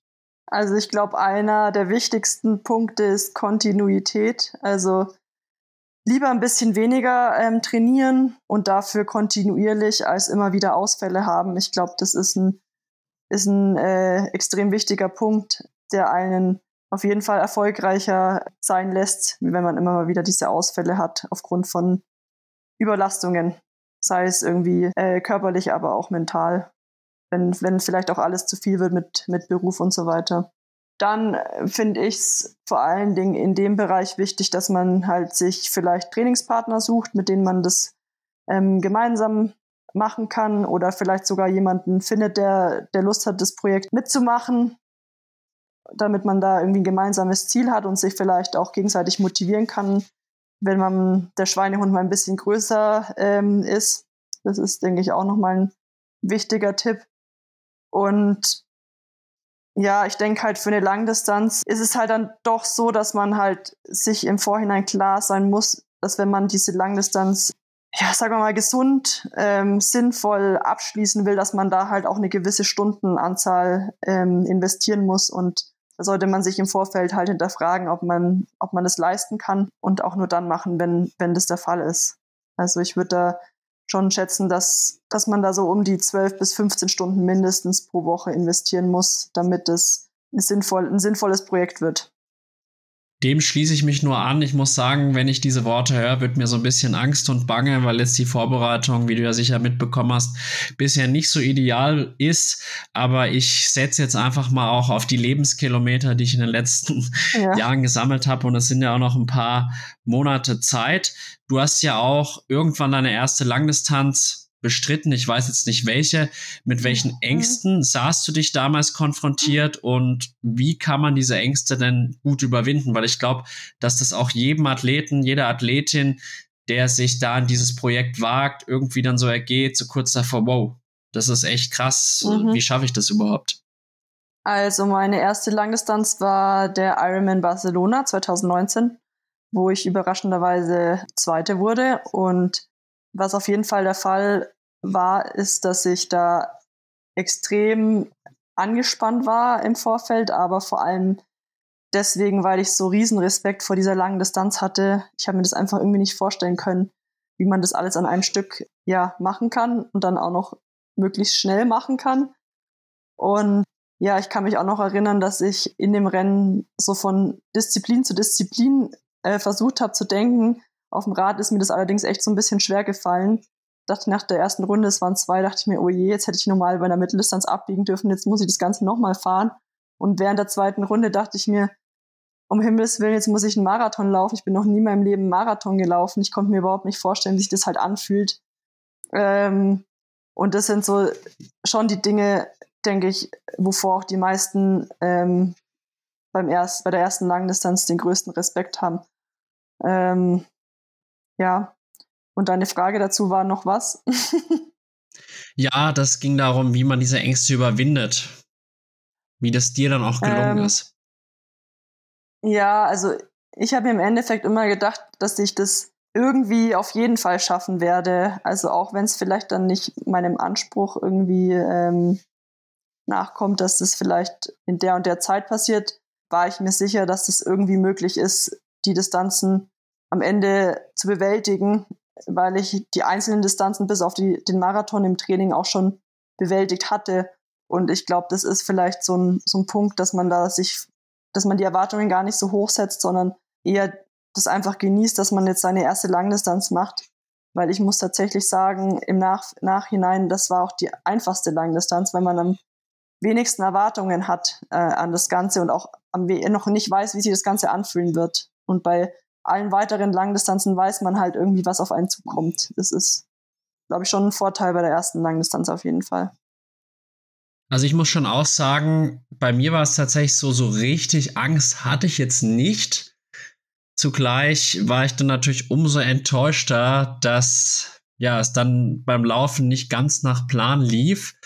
Aber vielleicht war das auch irgendwie, war ich da vielleicht noch ein bisschen zu selbstbewusst davor. Und mhm. komischerweise kam mir der Tag auch nicht so lange vor, aber ich denke, das waren jetzt auf jeden Fall sehr, sehr hilfreiche Tipps für unsere Zuhörerinnen und Zuhörer, die jetzt eben kurz davor sind, ihre erste Langdistanz zu bewältigen. Und es ist halt einfach eine ganz besondere Leistung, muss man festhalten. Und das schafft nicht jeder. Und egal, ob das jetzt acht Stunden sind oder zwölf Stunden oder 15, es ist auf jeden Fall eine sportliche Leistung, die einem vom Normalbürger schon ein bisschen abhebt, finde ich, ohne da jetzt sagen zu wollen, dass wir jetzt da irgendwas äh, Besonderes mhm. leisten, aber es ist halt eben so, nicht jeder Normalbürger macht jetzt eben da eine Langdistanz, das muss man jetzt auch mal sagen. Und auch wir, es gibt viele Tage im Jahr, wo ich sagen würde, da würde ich mir keine Langdistanz zutrauen und es muss halt dann an diesem einen hm. Tag X alles zusammenkommen. Ja, ich kann mich auch genau. noch erinnern, dass die Kati, äh, die hatte kurz davor ihre erste Langdistanz in Italien gemacht und die hatte mir noch gesagt, oh Gott, das Laufen, das fühlt sich so schrecklich an, äh, wenn man da losläuft. Und davor hatte ich echt dann so ein bisschen Panik, dass wenn ich gleich vom Rad absteige, dass sich das so richtig ja, bescheiden anfühlen wird. Aber das hat sich dann tatsächlich bei mir bei der Langdistanz am besten von allen Langdistanzen angefühlt. Und ja, damals war auch der Flo Angert, ihr Freund war auch dabei, hat auch die erste Langdistanz gemacht und das war schon auch ein spezielles Erlebnis, das irgendwie mit denen allen gemeinsam erleben zu dürfen. Mein, mein Freund war auch dabei und mein Trainer und ja, es war auf jeden Fall cool. Das glaube ich. Das war auf jeden Fall eine tolle Premiere und die vergisst man natürlich nicht. Und sind wir mal gespannt. Es kam ja dann auch der Sieg 2021 in Hamburg dazu und ich hoffe, dass sich dann natürlich noch ein paar Erfolge anschließen werden. Jetzt sind wir so wirklich am Ende unseres Podcasts angelangt und meine Gäste dürfen immer am Ende der Folge auch noch eine Frage an mich stellen. Ja, hast du noch eine Frage an mich? Ja, mich würde interessieren, ähm, was dich dazu bewegt, diesen äh, Podcast hier zu machen. Weil also, ich kann mich jetzt nicht erinnern, dass ja. du es mal irgendwie in einem Podcast erwähnt hattest und ich glaube, du das ist auch nirgends geschrieben, warum du das eigentlich machst, dieses oder ja, dieses Projekt ins Leben gerufen hast. Also ich habe diese Frage tatsächlich in einem Podcast, der noch nicht veröffentlicht ist. Also ah. wenn diese Folge rauskommt, ist sie schon veröffentlicht, schon mal beantworten dürfen. Nicht komplett identisch, aber ähnlich gelagert. Also ursprünglich war es eigentlich so ein bisschen Langeweile, um das abzukürzen. Und jetzt muss ich aber sagen, dass ich da richtig Spaß dran gefunden habe. Und das ist jetzt echt eine Leidenschaft. Und ich finde auch, ohne mich da jetzt selber loben zu wollen, dass die meisten Folgen bisher echt ganz cool waren. Und gerade jetzt auch die Folgen mit dem Yannick oder mit dem Lukas oder auch ja mit der Kati und so weiter, die sind jetzt natürlich besonders präsent die haben echt Spaß gemacht und das motiviert mich natürlich da weiterzumachen. Die Hörerzahlen sind jetzt sehr, sehr gut geworden und ja, sage ich mal, das Ziel von dem Podcast ist eigentlich schon auch ein bisschen Mehrwert in der Hinsicht zu gestalten, dass ich die Athleten jetzt weniger auch nur vom rein sportlichen darstelle, sondern auch mehr so als Privatperson und dann halt, dass wir da auch Einblicke kriegen, beispielsweise in Themen wie Motivation, Gendergerechtigkeit, Triathlon und Partnerschaft, Social Media, Sponsoring, Marketing oder auch Organisation mhm. von beispielsweise Triathlons und so weiter. Und es kommen jetzt auch in nächster Zeit einige Folgen raus mit Leuten, die eben nicht Profis sind, sondern auch einfach Altersklassenathleten. Also ich habe von Anfang an das auch nicht nur für eben Profis gesehen, sondern auch für Altersklassenathleten, die sich auch durch bestimmte Sachen auszeichnen. Und da möchte ich einfach nähere Insights geben. Und ich habe schon den Eindruck, dass ich mich da von einigen Konkurrenzformaten abhebe, weil machen wir uns nichts vor, ich brauche jetzt da nicht der Triathlon Crew Cologne irgendwie Konkurrenz machen, ja, wie trainiere ich am besten oder how they train oder was weiß ich.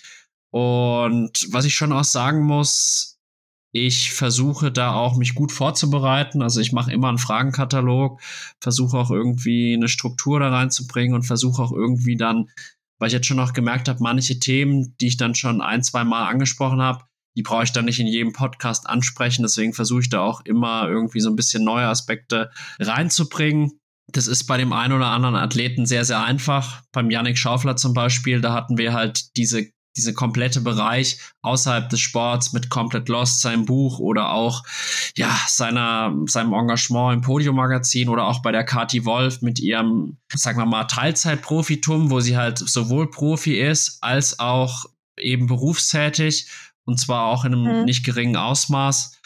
Und ich versuche immer so ein bisschen das Besondere der einzelnen Person dann in den Fokus zu rücken. Genau, das wäre so das, was ich dazu sagen kann. Ich bin auf jeden Fall treue Hörerin und ja, mach weiter so. Danke, das freut mich. Dann danke ich dir fürs Gespräch und noch ein sehr erfolgreiches Trainingslager und eine erfolgreiche Saison, Laura. Ja, vielen Dank. Äh, und ich wünsche natürlich eine gute Vorbereitung für Rot und hoffentlich bald ohne weniger Ausfälle. Dankeschön. Nee, Bis bald. Mit weniger, nicht ohne, mit, mit weniger Ausfällen.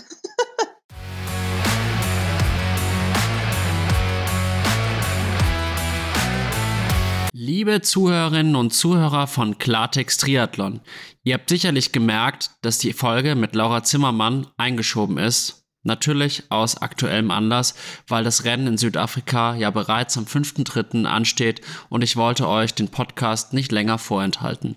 Ich hoffe, dass euch die Folge mit Laura genauso gut gefallen hat wie mir. Ich denke, man hat wirklich gemerkt, dass Laura und ich uns persönlich kennen und ich bin ihr sehr dankbar dafür, dass sie uns so tiefe Einblicke in ihr Innenleben als Profi-Triathletin gegeben hat. In der nächsten Folge von Klartext Triathlon kommt jetzt, wie in der Folge mit Svenja Tös angekündigt, Dominik Sovilla in mein Podcast. Ein wirklich sehr interessanter Athlet, der in meinen Augen bisher viel zu wenig Aufmerksamkeit erhält. Wenn euch mein Podcast und meine Arbeit gut gefallen, dann unterstützt mich und meinen Podcast, indem ihr ihn auf Social Media teilt oder aber mir eine kleine Spende auf PayPal oder Red Circle dalasst. Vielen Dank dafür und weiterhin viel Spaß beim Zuhören. Euer Alex von Klartext Triathlon.